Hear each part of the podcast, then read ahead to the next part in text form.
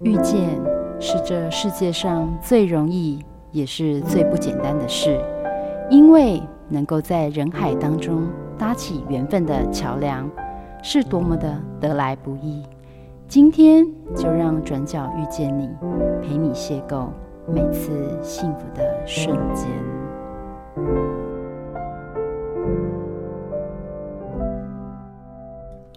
好各位汉声电台的听众朋友们，大家早安，欢迎来到转角遇见你，我是主持人 Simon。哎，今天很高兴呢，我们能够在转角遇见的哎周以兴老师哦，他是嗯，他是一个阅读老师哦。那我们先请他出来，先跟大家打声招呼。大家好，我是周以兴，一个住在台南小镇的阅读老师，是三个女生的妈妈，同时也是自学生家长。面对孩子或者是学生，我能给予的就是透过阅读来做深度的陪伴。哇，这个是很很棒的一个议题诶，因为我们之前呢、也有请过像宋怡慧老师啊，他也是很推广阅读的部分，他里面也有强调，就是家长的陪伴的确是很重要的一部分哦。但是家长陪伴其实就是陪伴孩子嘛，所以面对孩子的这个部分呢、我们家长当中重点就是要培养出孩子成为什么样的一个一个未来呢？老师你怎么说？呃，其实大家都希望孩子能够成龙成凤哈。嗯哼。不过在这之前，我觉得我们可以先想一想，面对学生的时候，或者面对孩子的时候，我们想要培养一些什么？然后在培养孩子之前，我们得先栽培自己是什么？嗯哼哼哼。对。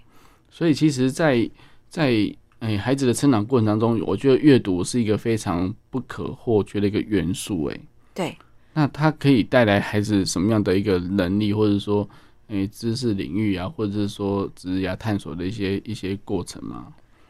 呃，我觉得从一个点来看哈，就是我们常说父母要培养。陪伴孩子，嗯、那我觉得深真正深度的陪伴，就是阅读可以做的事情。嗯哼哼哼，对。所以其实在，在、欸、诶，在阅读当中啊，我我觉得现在坊间的书真的非常多哈。嗯。那但但是孩子在阅读的时候，从一开始小学的，嗯，有有也有。专门设计给孩子的那种布的书啦，哈，撕不破的啦，哈，还有一边可以在洗澡一边玩的书啦，哈。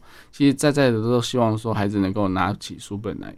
那老师在在带领孩子阅读的时候，老师会去观察孩子的一些反应嘛，或者说他们的兴趣到底有没有在这里？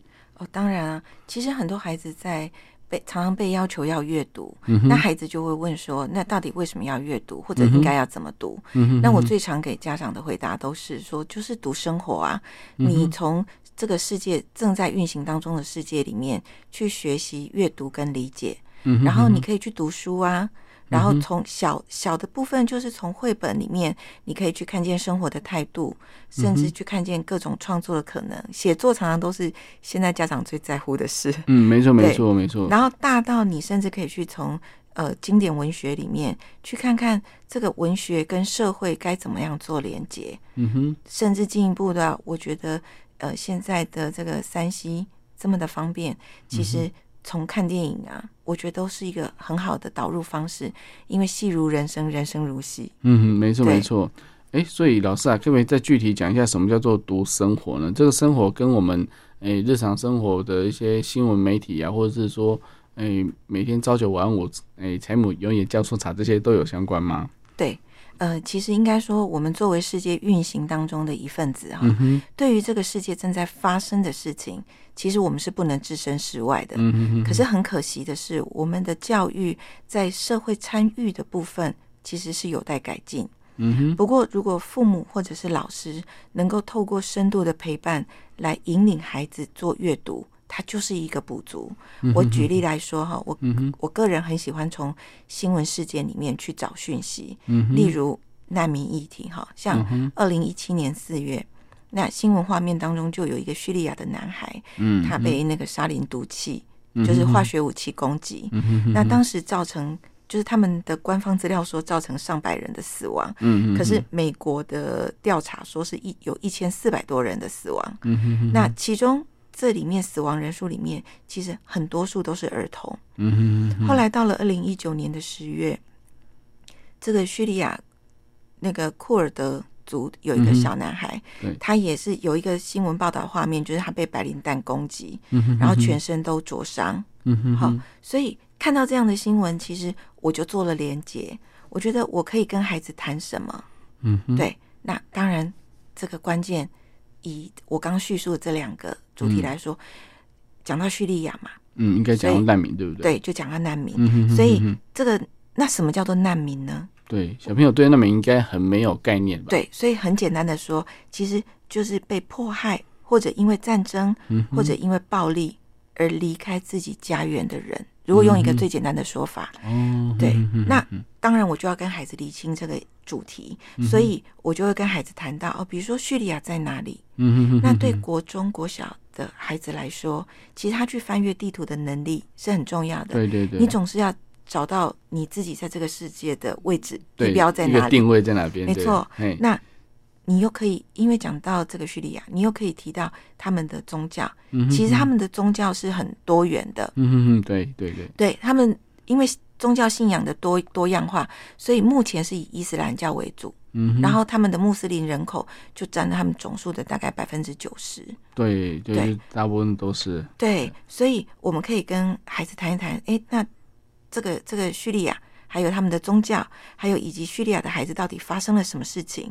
呃，因为其实叙利亚的内战是从二零一一年三月十五号发生了一件事，嗯，就是他们的学生在那个围墙涂鸦，哦，然后那个涂鸦呢，对对。对，有那个革命的句子，嗯哼，所以当时被遭到逮捕跟虐打，嗯哼，所以当然就引起公愤，嗯哼，所以就引发了，然后那个内战就一直到今天。孩子还没还没结束嘛？对，然后孩子们呢，他们可能因为失失去了家家园，嗯，然后又有很多的死亡，嗯，在产生，对，所以简单来说，这个呃，包括他们产生的这些难民，嗯、其实联合国的联联合国想要插手都不是这么的容易哈，对对对，因为当时像他们，比如说孩子住在封锁区，嗯哼，联合国的食物是进不去的，嗯哼，那他要吃什么？对，他连喝的水都是脏水，嗯哼，对，那更不可能去上学，哦，所以受教育的这个权利也受损了。嗯，那再加上他看着家人死亡，他的那个创伤、创伤后压力症候群，嗯哼，对，也都他们等于成为这样的一个一个心理状态，也都是需要被辅导的。比如说像他们会有失语症的产生，嗯，或者是有的孩子他会尿床。甚至到了国小、国中都还在包尿布，因为没有办法。嗯，对，所以，然后再加上一半以上的孩子他没有办法上学，他们可能会被抓去当童兵。嗯哼哼哼。然后这个童兵又会战死，哦，所以他是一连串的恶性循环。嗯哼哼哼。对，然后再有就是家，呃，这个父母因为没有办法好好的养育自己的孩子，嗯，所以他们可能想办法让自己的女儿提早结婚。哦。所以他可能十二三岁他就会生小孩。嗯哼哼。那。他又成为另外一个家庭暴力的受害者。嗯嗯嗯，对，没错。那有的想办法逃离叙利亚的人，嗯，他们甚至可能在逃离逃离的过程里面，可能会溺死啊。嗯，甚至他们可能就算有幸到了欧洲，可能有的失踪了。嗯，甚至可能成为性奴隶。嗯，这些其实都是就是在这个叙利亚难民引发的所有一切的问题。嗯哼哼哼，对。大概就是这样。那再有就是，我们还可以跟孩子从这个社会议题里面，可以去跟孩子谈谈，比如说什么叫做化学武器，嗯哼，像比如说吸入沙林这样子的毒气，嗯哼，那个死亡，嗯，哦，比如说被白磷弹喷到身体的灼伤，嗯，就是化学武器对于人的伤害其实是很可怕的，嗯哼，对。那但是他们使用了化学武器，那甚至进一步，你还可以跟孩子讨论到，哎，叙利亚战争。这个内战这么久了，为什么这个国际间没有办法？呃，有有人出来协助做什么？嗯哼，其实应该这样说，就是在叙利亚战争的这个过程里面，嗯、美国、俄国跟中国跟他们同时都产生了关系。嗯嗯，对，嗯、那产生什么关系？其实安理会他们想要插手，可是被两个国家阻挡。嗯哼，俄国跟中国。嗯哼，俄国是为什么？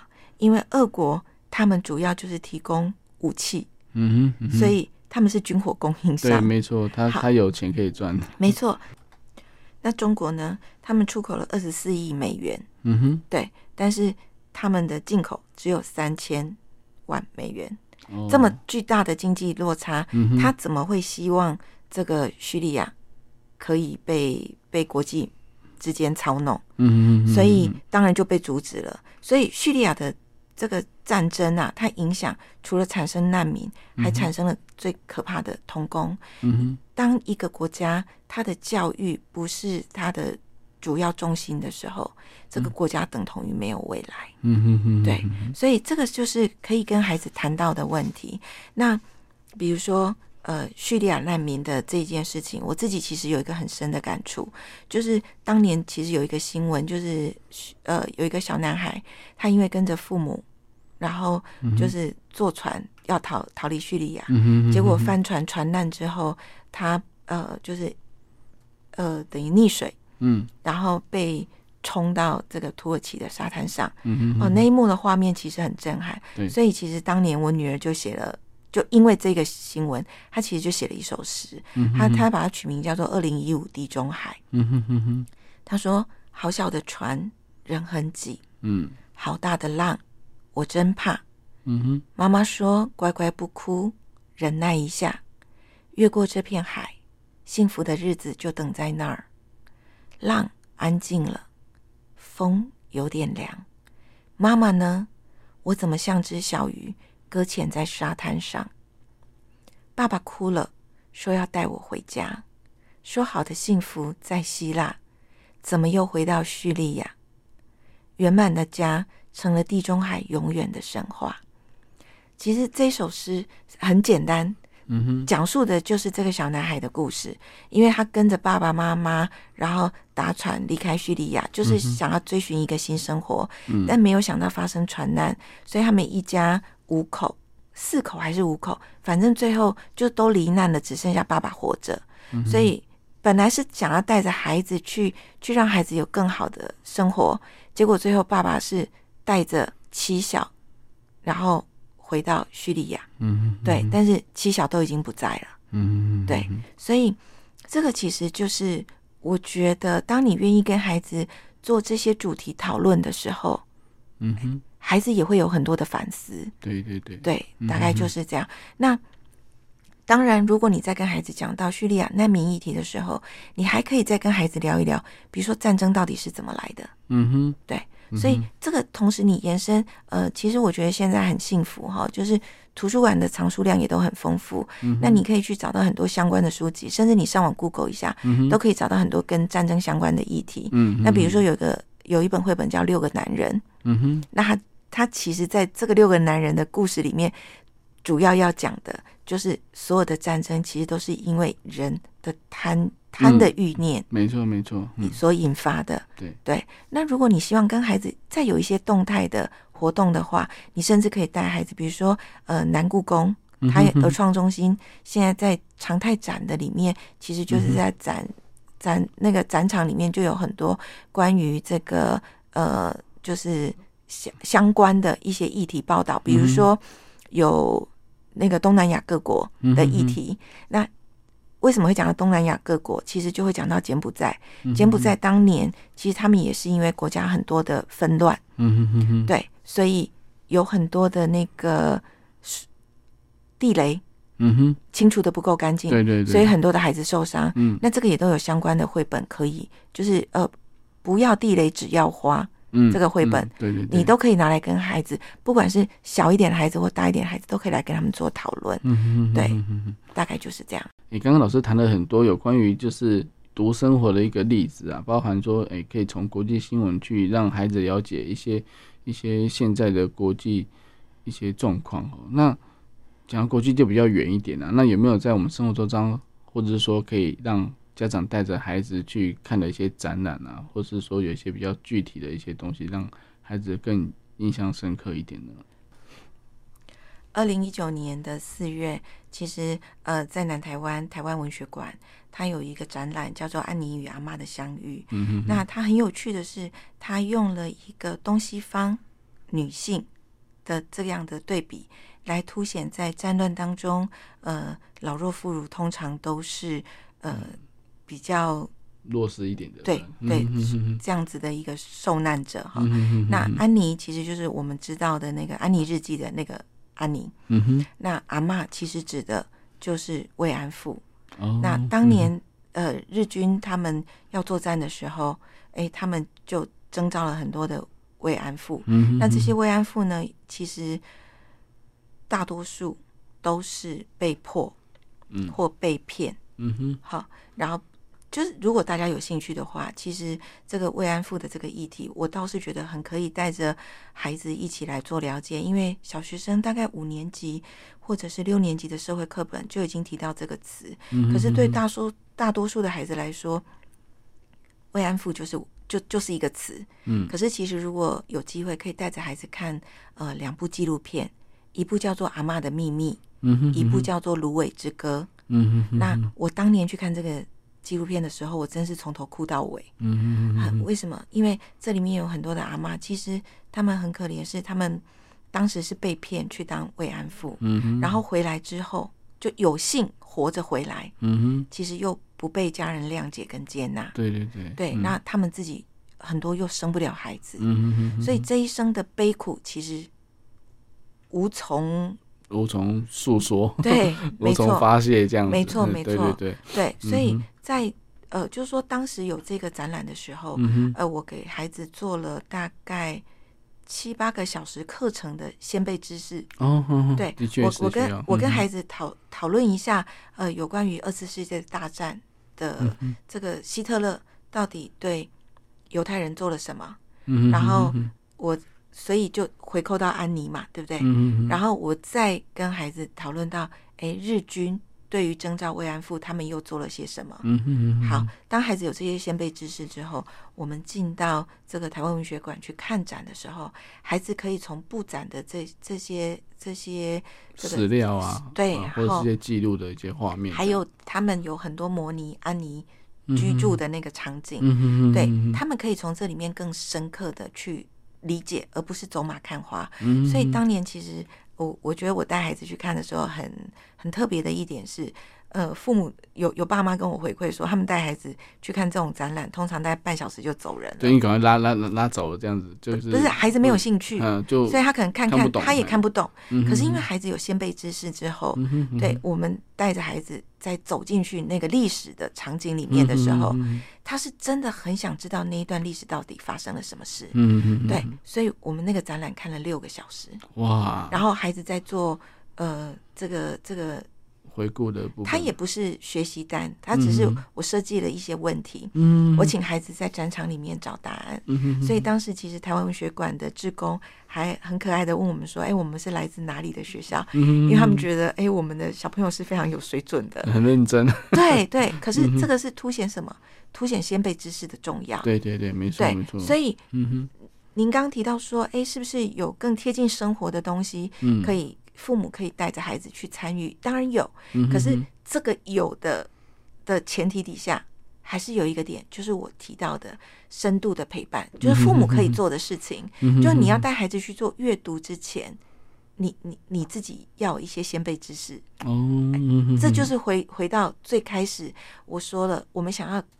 养成一个什么样的孩子？嗯哼哼哼，对，我们得先养成一下自己。嗯哼哼，真的，因为因为其实现在其实科技很方便啊，就是现在 Google 也都很好查。但是有些我我记得之前就看过一个报道，就是一个孩子啊，他他跟着南跟着家人到南部过年的时候，过节的时候，然后刚好可能家也是住台南，然后呢刚好就是经过一家一个一个景点叫做意在京城，相信那个老师一定知道。就家长说：“哎、欸，要进去看一下啊！”就孩子竟然说：“我没有查过资料，我不想进去。”对，因为我看不懂。对，对我让我觉得说：“哎、欸，这个会让人家觉得说：哎、欸，其实为什么有些人会宁愿看现场？对，哦，你现场可以去了解，因为他一定有很多告示牌，或是很多说明的资料，或者是你也可以现场查。但是，但是对那个孩子来讲，他觉得说我没有先准备好他的背景啊，哈，他荷兰人来进就是来。”我们怎么如何防守台湾的这这个历史过程的话，他不知道这个城建在这边的目的是什么的话，他他觉得去看这个是浪费时间。没错啊，可是你知道我我们很吊诡的是，我们台湾的很多校外教学，嗯哼，其实都在做这样的事。啊，没有办法，那个是因为 我知道那是因为那个什么那个计划必须要出去的部分，对那老师没办法说把把这个性别知识做得多么的完整哦，那家长要配合的机会也很低，因为老师应该会预设家长是没办法。嗯，帮孩子做好这些东西的，那孩子可能也没有时间去。其实可以利用很多的课程啊，嗯、就带孩子去读，对，就就是让孩子知道说，哎、欸，我们可能这个学期我们想做一些什么事情，嗯哼哼哼对，那有一个这样的展览，那我们可能要先读哪些东西？嗯哼哼哼我我觉得这样子去做这件事情，它才有意义。对，其实这个应该会结合到整个就是。教学计划的部分，因为其实如果说这个课程刚好这学期的社会科刚好教到什么样的范围的时候，刚好有相关的展览就可以配合。是我记得我嗯的就是有个学新北市有个学校，就是他们诶、欸，因为小学有所谓的一般智能之优的部分，对，那他们也有资优班嘛，那他们知道下学期刚好有一个展览是在台北市有一个类似。类似创意展的部分，创意设计展，所以他们就把那那个学期的他们所谓的自由教育的一些部分，就用用在创意的的部分。对，所以结合课程跟直接的展览，那我觉得就会比较深刻一点。没错，没错，对对对。所以其实你知道，因为孩子对于这个这个这个认知的不足，嗯哼。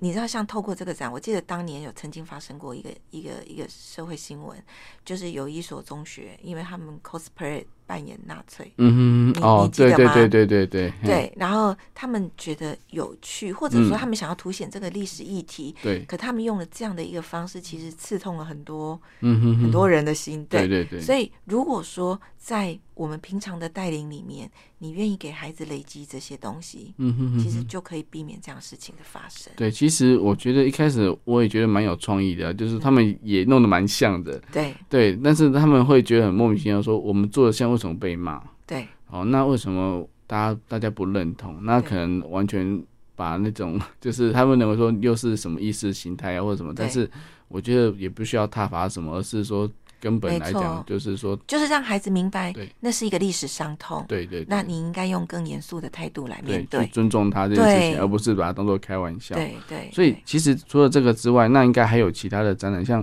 像国际儿童的一些。一些人权啊、学权啊，现在也都慢慢重视了啦。对，其实像去呃去年，嗯、去年刚好是国际儿童人权公约三十周年的纪念。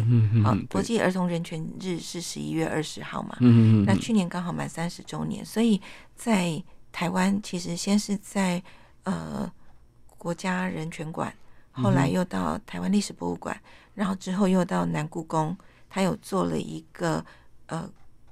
我是儿童，我有权利。一个呃，国际儿童届满三十周年的一个特展，嗯、哼哼真的真的对。那那个特展，我也觉得它很好，是它呃，台湾是二零一四年之后开始重视呃所谓的儿童人权，嗯、也也就是我我们开始有这个遵循这个公约，嗯，哦，所以比如说像台南呃，他们就是呃已经有五届的儿儿少代表的这个遴选，嗯嗯嗯嗯，对，那。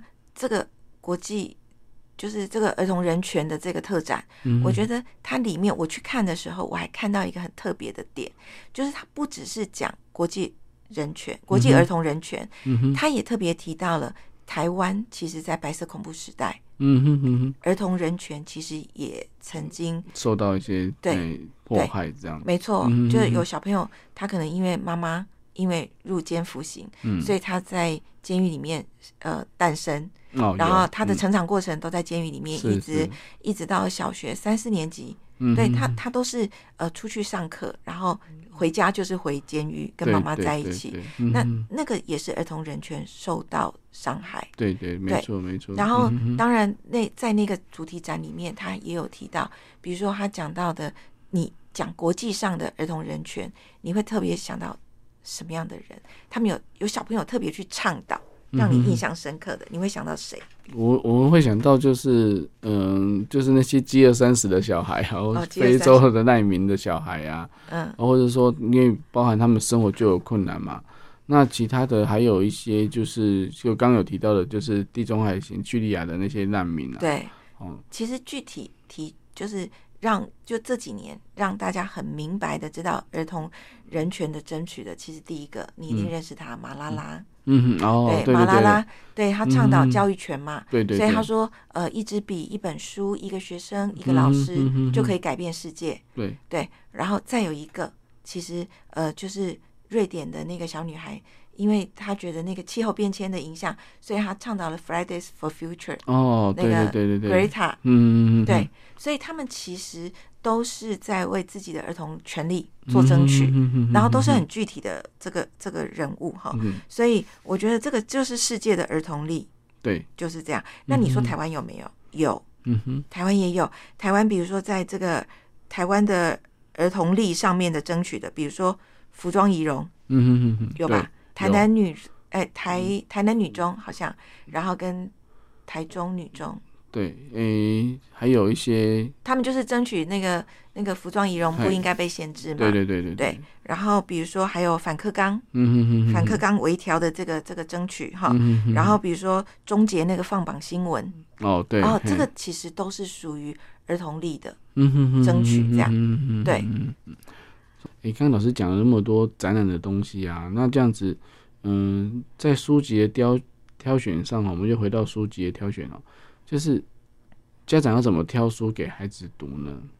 呃，我觉得还是有两个部分哈，嗯，一个部分就是传统的经典，嗯哼，经典文学，我觉得它是很重要的滋养，嗯哼，那第二个是我觉得绘本，哦，绘本是一个从零岁到九十九岁，我真的觉得都很适合阅读的东西，嗯，那我先讲，比如说。中国传统经典哈，比如说传统经典，我们一讲到传统经典，一定会讲到《西游记》嘛。对。那《西游记》这个东西，你说，哎，孩子自己看，好像觉得很有趣，哈哈笑就过去了。嗯。可是你说你能不能谈点什么？可以。嗯。比如说在《西游记》里面有讲到一个故事，就是呃，他们师徒四人，然后经过那个子母河的水，嗯啊，因为喝喝了子母河的水，嗯，所以。怀孕了，唐三藏跟猪八戒怀孕了。嗯嗯嗯。好，那这个要跟孩子谈什么？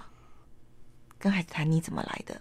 哦。你其实就可以进入到性教育。嗯。所以我通常讲到这个故事的时候，我就会问问孩子说：“哎，你怎么来的？”嗯嗯。对，那我会很精确的跟孩子讲：“好，你就是精子跟卵子的结合。”嗯。所以，但是这个讲法你又觉得不够具体。那有没有绘本可以用？有。嗯。比如说有一本绘本叫做《小薇向前冲》。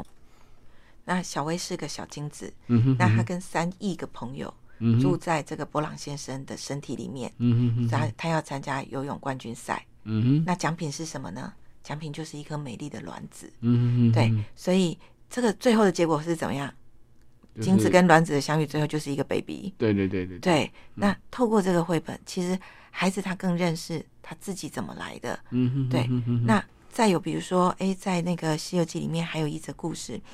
是那个比丘国的国王，他为了治病，嗯，所以他这个妖精告诉他说，必须用小孩的心心肝，嗯，来做药引，嗯哼。那你知道中国人最喜欢药引这种东西了，不管他们呃，就中国人很在乎就是以形补形，嗯哼，对，所以当然受灾的就是动物们，对。好，那从这个点，我我通常又会再延伸出来跟孩子讨论一下关于动物保育这一件事，嗯哼，对。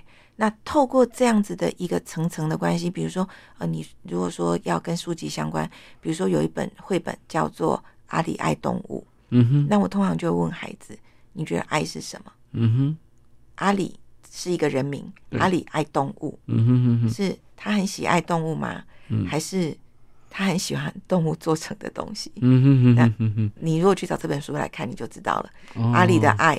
其实是很可怕的、嗯、哦，他是想要动物可以可以让他，哎、欸，可以让他哎、欸、玩，可以让他吃的东西。没错，没错。嗯、好，所以这个就是你说读经典的时候，他只能死板板的读经典嘛？当然不是。嗯哼哼。好，那比如说还有一本经典叫《镜花缘》。嗯哼，哼。好，那《镜花缘》跟孩子谈什么？他有利各国嘛。嗯。那比如说其中有一个叫君子国。嗯哼哼哼哼。那君子国，我们就可以跟孩子谈谈什么叫做君子。嗯。对。那比如说中国人说的君子花，嗯哼，嘿，是什么？梅兰竹菊。对，那为什么是梅兰竹菊？嗯哼，因为梅花坚韧，嗯哼，兰花清香，嗯哼，就是它的品性高洁。对，竹子呢，中空，中空，所以它虚心，对不对？嗯那菊呢？菊花因为它是抱心而死，就菊花凋谢的时候，它不是一半一半掉落，对，它是整个嘛，所以它抱心而死，代表它很忠贞，所以君子在在中国的俗谚里面，他把君子下了这这这些定义，所以孩子就可以做这样的联想，也就是说，你在跟孩子讲传统经典的时候，他不需要很死板，他其实是可以灵活运用的，你可以把这些呃。古老的智慧文化带进来，跟现代做结合，就跟绘本做结合。那又比如说，呃，假设跟孩子讲《水浒传》，嗯哼，好，《水浒传》里面，呃，通常儿童版的都会自动跳过一段故事，就是潘金莲。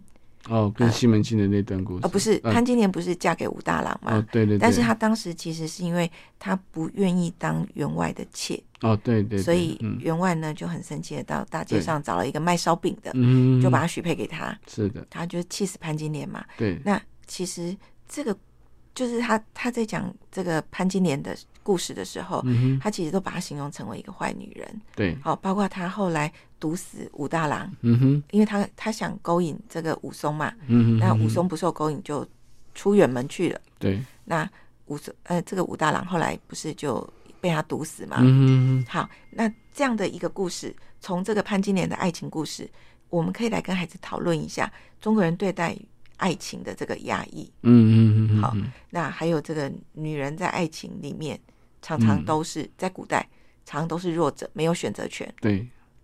我通常都会再跟孩子谈一谈，诶，中国的四大爱情故事，嗯哼，有什么很经典的？比如说牛郎织女，嗯哼，好，还有比如说这个这个孟姜女哭倒长城，哦，对，好，比如说这个呃白素贞《白蛇传》里面白素贞跟许仙，嗯，好，比如说梁山伯与祝英台，嗯，对，所以通常比如说我在跟孩子讲这个《水浒传》的时候，嗯，我都会配着。一部电影，我就配，你知道有一部动画，就是《梁山伯与祝英台》的这个动画。那它里面其实就讲了梁山伯跟祝英台的故事嘛。但这里面梁山伯跟祝英台之所以他们没有办法在一起，很重要一个因素是因为中国人讲求门当户对，门第之见。对，那我就会跟孩子谈谈什么是门当，什么是户对。嗯哼。好，那门当户对到底占重不重要？嗯哼。Simon。赞不赞成门当户对？其实我我不是说很很赞成，但是又不得不不赞成的，因为因为因为有时候 你你你那个不是说知识水平的的落差太大或者怎么样，而是说有时候像就像我们刚刚讲的。像刚老师所提的，带孩子去看展览，若你另一半完全不支持，或者说他的生活习惯就不喜欢去那个地方，对，那你怎么让孩子知道说，哦，父母亲是是有共同的想法跟共同的教育理念去带孩子，对，或者说两个人之间如果有太大的知识背景的落差的话，那不管是沟通上，或者是说，你，共同做个决定来，那就一定有很多的摩擦。没错，所以那你你其实已经靠近那三个关键字了。来，我要那那三个字，我要说的是，我通常就会问孩子说：“嗯、你赞不赞成门门当户对？”嗯、哼那个年轻的孩子通常都是不赞成的，对对对，我自己也不赞成。嗯、但是等到我现在年近半百之后，我却觉得门当户对有它一定的必要性。为什么？嗯、因为它代表了你背后的价值观，嗯、哼哼你的成长养成。对对对。就是你的价值观，所以我常开玩笑讲，我先生很喜欢钓鱼，嗯、哼所以你知道他超级无敌爱买钓竿，他觉得溪钓、海钓什么钓都就都要有不同的钓竿嘛，对对对，都有一把不一样的钓竿。对，然后有一天。哦，我真的是到那一次，我终于有体会。有一天呢，他就是又买钓竿回来，然后自己在那边整理钓鱼线什么之类的。嗯嗯嗯、然后我就觉得我很受不了，我已经受够我们家好多的钓竿。我就说奇怪了，不过就钓个鱼，为什么要有这么多钓竿？然后我先生笑笑的回了我一句话，他说：“你不过就是一双脚，你为什么要有这么多的鞋？” 好，从此以后。我就再也不说他钓竿的事了，因为我自己就是蜈蚣脚。哦，那这个东西关系到什么？嗯、关系到我们的价值观嘛。嗯，他觉得钓竿是重要的。嗯，我觉得鞋子对我来说是重要的。嗯哼，哼，好，那不一样了怎么办？没有人完全一样嘛。是的，没错。那不一样怎么办？我要跟孩子讲什么？嗯哼，就是因为人每一个人，就算同一个家庭长大，都会不一样。是的，所以这时候你要做的叫做尊重。嗯哼。所以你说结婚这件事情要不要门当户对？某种程度是需要的，它其实不是一个绝对的答案。嗯、对对，但是它它是需要的。嗯哼，这样才能相处。对，因为因为你要有彼此尊重的前提，或者说你必须要有有你要有沟通的一个本事嘛。对对，那你你常常用到沟通的话，你其实不是说一意孤行，或者说就是要对方强迫对方接受你的看法这样子。对对，那。所以，所以这个就是经典文学，我觉得很有趣的地方，就是我、嗯、我会拉出来跟孩子做连接。那比如说，好，《三国演义》，很多孩子很喜欢看。嗯、对。那《三国演义》，我也会搭配电影，我就会搭配《赤壁》嗯那部电影，嗯，好，来跟孩子做讲解。嗯、那比如说一上手那个汉献帝，嗯我我我通常都就定格在那边，我就跟孩子说，哎，才才刚开始，那你告诉我你看见什么？嗯那。孩子通常都觉得那个画面到底要看什么？看什么？嗯、看汉献帝头上的那个礼帽。嗯，嗯对，那个冕旒，嗯、就是他的冕就是帽子嘛。对，然后旒就是他前面。对，那那一一对对对对对，那个那个前后垂下来那个珠珠。对，对对。那你知道那个珠珠有多少条吗？哎，没有仔细计算呢。十二条。那我告诉你为什么？你你告诉我为什么？十二是一个完整的数数字吗？还有呢，跟生活里面做连接。哦，就是十二个月份，十二个月份，十二个时辰，嗯哼，然后二十四节气，因为它有前后嘛，哦，所以总所以是总共二十四个节气，对，然后这个那个猪猪是为了干嘛？我通常都跟小朋友说，你干嘛走路前面戴个帽子，还要一个珠子在那边对晃来晃去？他为了让皇帝知道，他要时时警惕。谨谨慎小心，对，因为他如果像小朋友这样乱冲乱撞，他这珠珠晃得很厉害，嗯、他自己走路就看得不是很清楚了。哦，对，所以我就跟孩子说，看帽子，他帽子就有很多学问。嗯、然后比如说他的那个帽子帽帽子帽带旁边还有呃。左右两边都有一条丝线，嗯，然后下面垂着一颗珠珠，嗯哼，你知道那个珠珠有个特别的名称，你一定知道它，但是我们通常没办法联想到那那两个，嗯哼，有一个成语叫充耳不闻，嗯嗯，那两颗珠珠，就叫充耳，哦，真的哦，嗯，那他为什么在皇帝的耳朵旁边要垂那两颗珠珠呢？嗯哼。他因为他希望皇帝一定要做事情秉公处理，不要听信谗言。哦嗯、哼所以，但是皇帝真的会把珠子塞起来吗？不会啦，他就是一个提醒跟一个装饰。对，就是这样。所以其实他是很有趣的，哦嗯、就是说你带着孩子看电影，嗯哼，他是有一些趣味跟一些知识性的东西，嗯哼哼哼哼，可以传递，就不会只是看电影这样。哦，真的，对真的，嗯哼，对所以，嗯，所以其实电影也可以挑选很多。哎，适合跟阅读题材相关的的主题的，没错没错，非常的多。嗯嗯，所以，比如说你讲到这个的话，比如说像《红楼梦》，嗯哼，《红楼梦》里面，我跟孩子在讲《红楼梦》的故事的时候，哦，孩子可以看到很多的儿童版本，嗯、但通常我一定会提出一个人物来跟孩子做讨论。嗯、这个是《红楼梦》里面我最喜欢的人物，就是刘姥姥。哦，对，嗯、然后呃，有一部豫剧。就是刘姥姥进大观三进大观园。对对对，嘿，那那个那那一出豫剧，我通常都会带着孩子看。那你可能说，哎、嗯学生就是小学生或国中生，怎么会喜欢看这种东西？当他是有故事性的时候，他们其实是觉得有趣的。嗯，所以那个刘姥姥她三进大观园的时候，其实呃，里面有一句很关键的话，我通常都会拿出来跟孩子分享。刘姥姥有讲到哈。他讲到说，那个好马长腿上，嗯哼，好人长嘴上，嗯哼，一匹好的马，就看他跑得快不快，嗯哼，那一个人好不好，嗯哼，就要看他嘴巴好不好，哦，哦，所以我们不是也有一句俗谚叫做这个良言一句三冬暖，嗯哼哼哼哼哼，恶语伤人六月寒，哦。所以我就会跟孩子讲，你去想一想看，你说话的力量，嗯哼哼哼，是多么的大。那你要不要谨言慎行？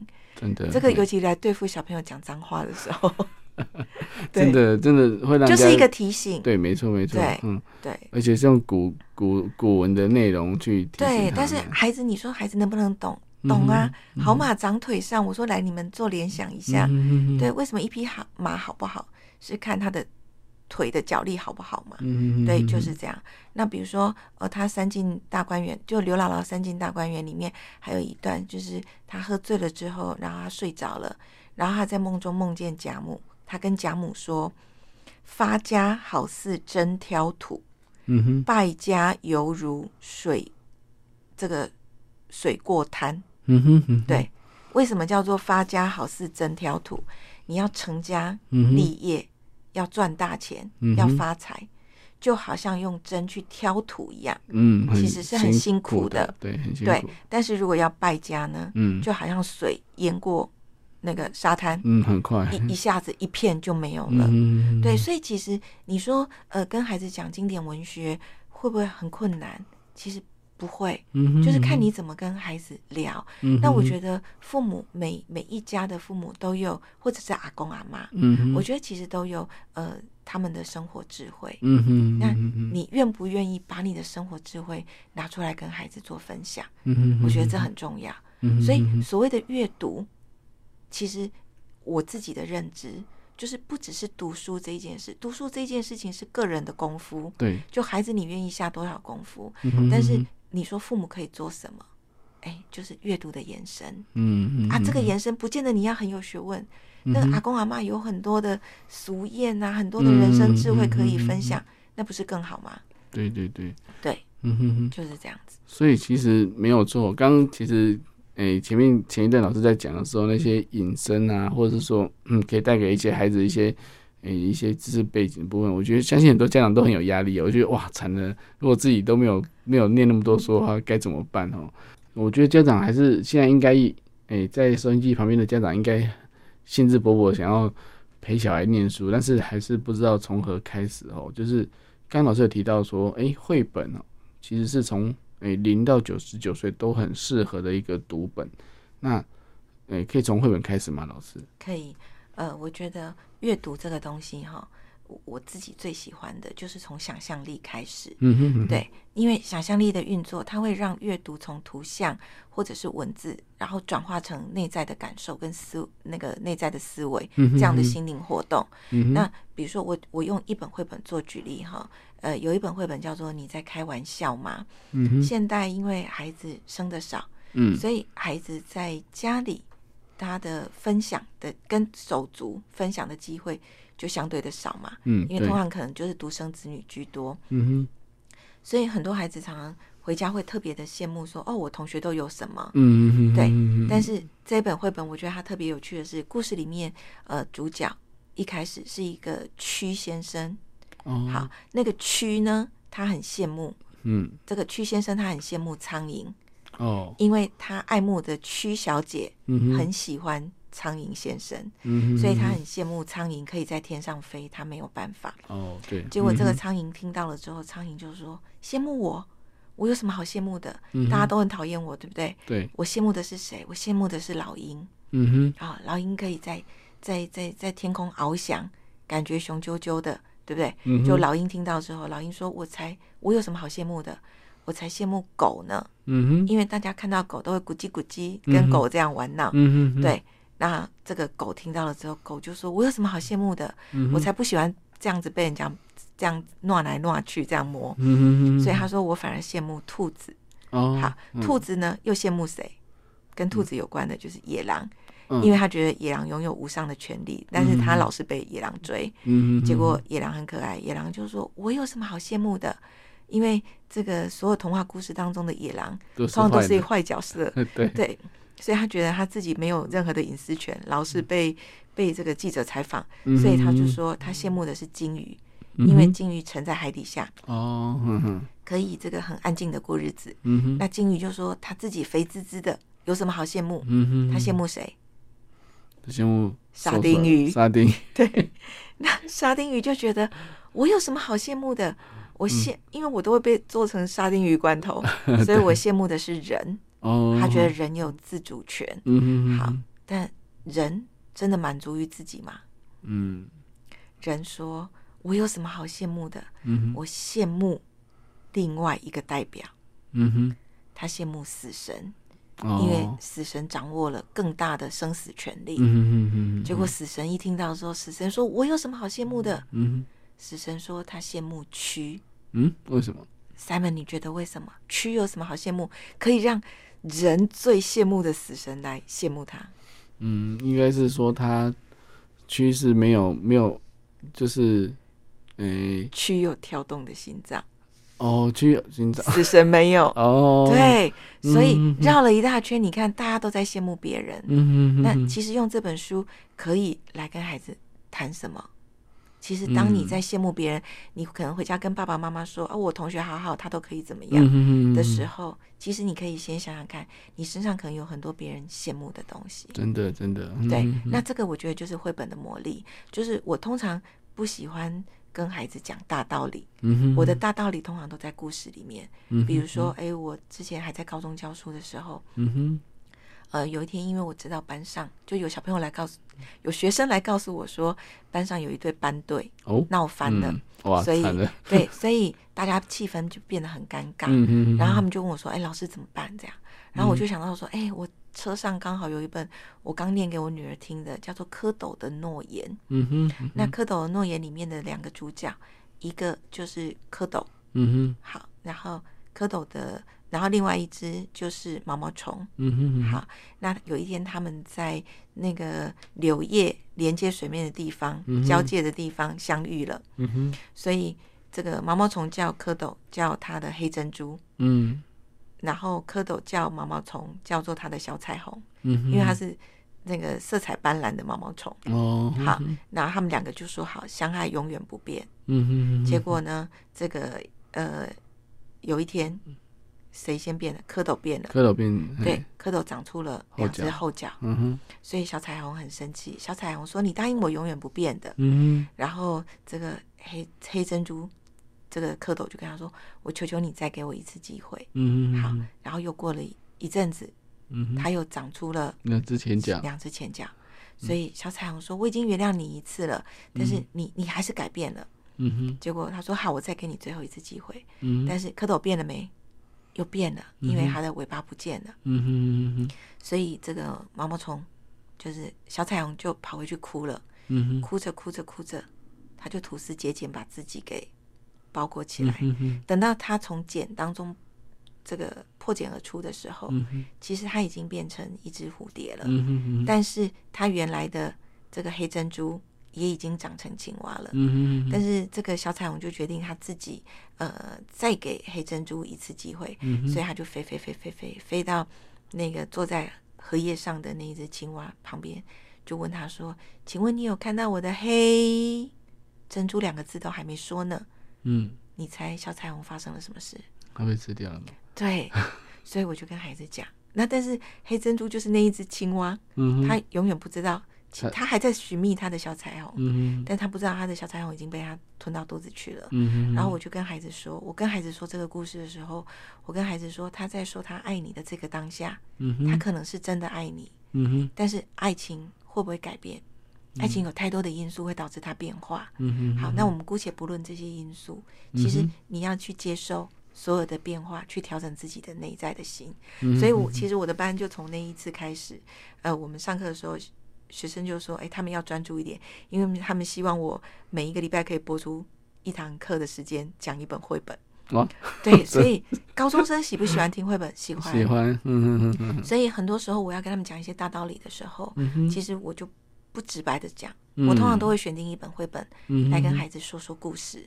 然后你说孩子听了之后，他会不会自己，他会不会记得那个故事？会会。对，那我的目的就达到了。所以我觉得这就是绘本的好处，就是我觉得对父母呃在运用在陪伴孩子上面，我觉得是很好用的。对，大概就是这样子。哇，嗯，真的，因为我觉得真的蛮有蛮有寓意的哈，就是绘本当中的一些，哎说。故事的力量所带来的魔力啊，对对，对。然后还有一个东西，我觉得也很棒。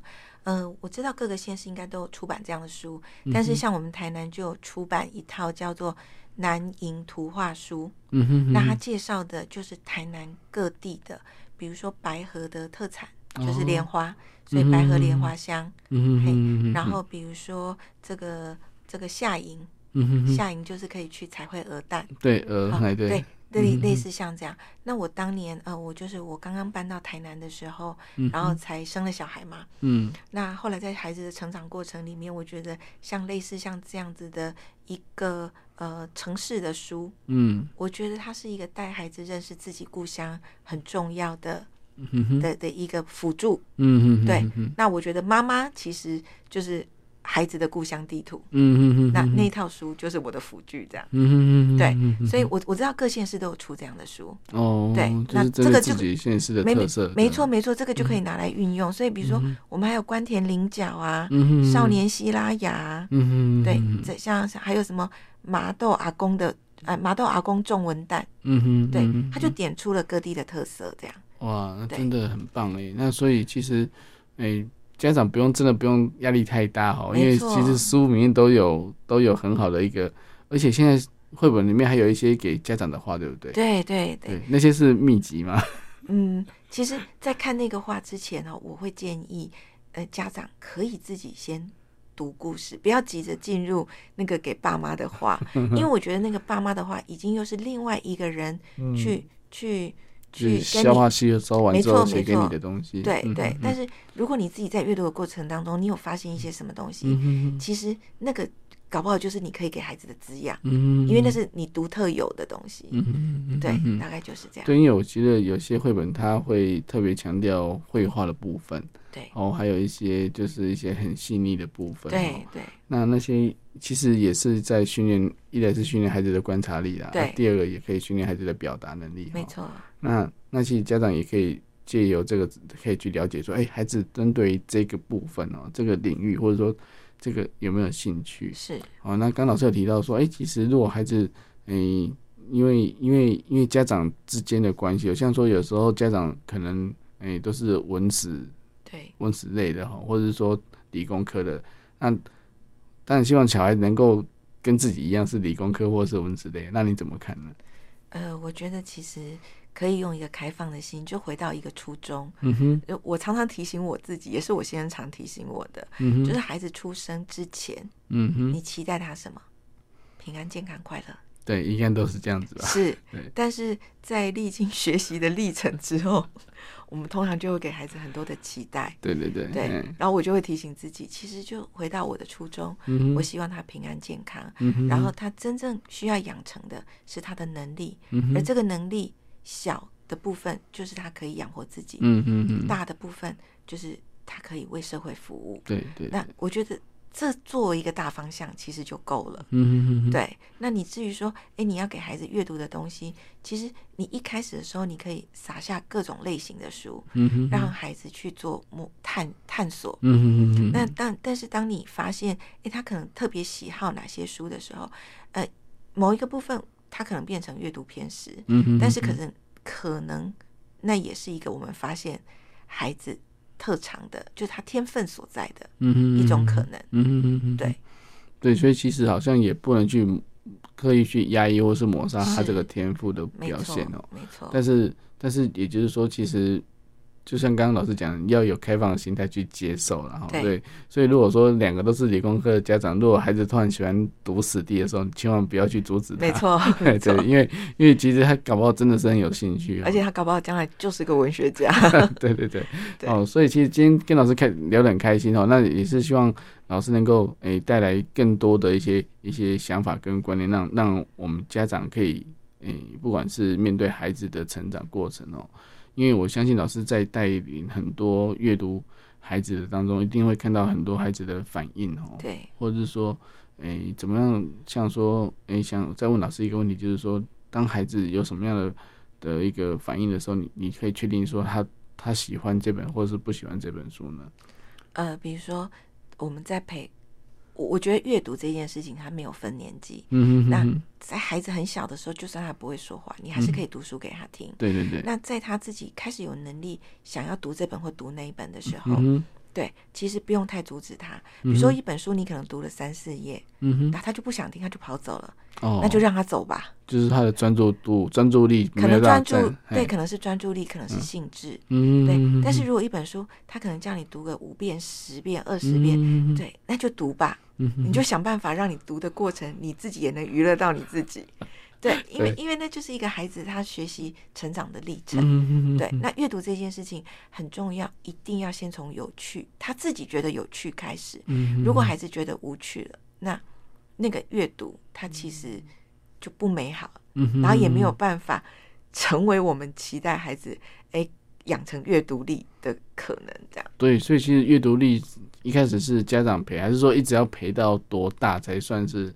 哎、欸，才算是有陪伴呢？还是说到了哎、欸、高中以后，他他读完之后，或是说哎、欸、比较读书会的经营模式，两个人在心得分享之类的，家里开心就好哎、欸。因为像我们家三个女儿，老大我陪到小六，嗯哼，对，然后但是是因为我自己也很喜欢陪，嗯，老三大概小一的时候，他就已经等不及我跟他分享，他自己拼命的拼读了，嗯哼，对，那我觉得那是每一个。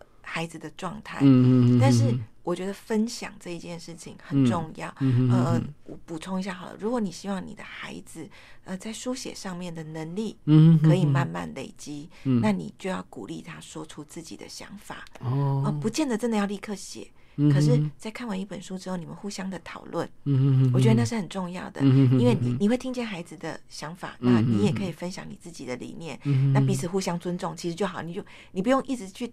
就是说，他的想法如果不是什么偏激或不好的，嗯，其实你不见得一定要去规范他成为跟你一样的。嗯，就是鼓励，尽量鼓励他发言就好。没错，没错。那，内容对错不重要，因为其实只要有分享、有发言，就是至少是他自己的想法嘛。对，就是让他可以陈述他自己的想法。嗯，那你就想嘛，我们写作其实，我我们说话就是说出自己心里的想法。嗯，那写作呢？就是把我们说出来的想法，把它下笔成文。对对，对，就是这个历程而已。嗯、所以我觉得这个是从很小的时候就可以鼓励孩子这么做的。嗯哼哼，对，嗯嗯，了解了。所以其实要，刚刚老师有提到重点哦，就是 家长没有注意到重点在最后面，就是其实要训练孩子的作文能力，就是要先先有让孩子有自己的表达能力。对，那从书本的或是绘本的分享是是可以。对，或者对事情的看法都很好，嗯、就是我们最前面讲的，对，你从一个社社会新闻事件，嗯、对你让孩子说说他自己的想法，其实这也是一个我自己觉得我认识孩子的方式。嗯、我我可以从孩子表述的内容当中去观察到他的观念有没有偏差，嗯、然后或者是他有哪一些奇思幻想，我觉得非常棒，嗯、哦，这些都很好用。所以其实今天老师讲了很多真的蛮有用的地方哦，除了除了刚刚开始讲的一些生活的一些诶。新闻的一些议题之外，哈，对，然后还有绘本，然后还有电影的部分，其实都可以分享。分享完之后就可以知道，哎，孩子的观念跟你之间的问的的有没有什么落差啦？那那当然也可以借由这个来了解孩子。哦，同同一部电影，我们看的角度是什么？孩子看的角度是什么？哦，那可以知道说他到底是属于哪一类的孩子？哦，哎，真的很不错哦。好，那我们真的再一次谢谢周怡欣老师能够来到我们这边哈，那希望下次有机会能够请他再到节目上来。那我们转角一线，我们下次再见喽，拜拜，谢谢，谢谢，拜拜。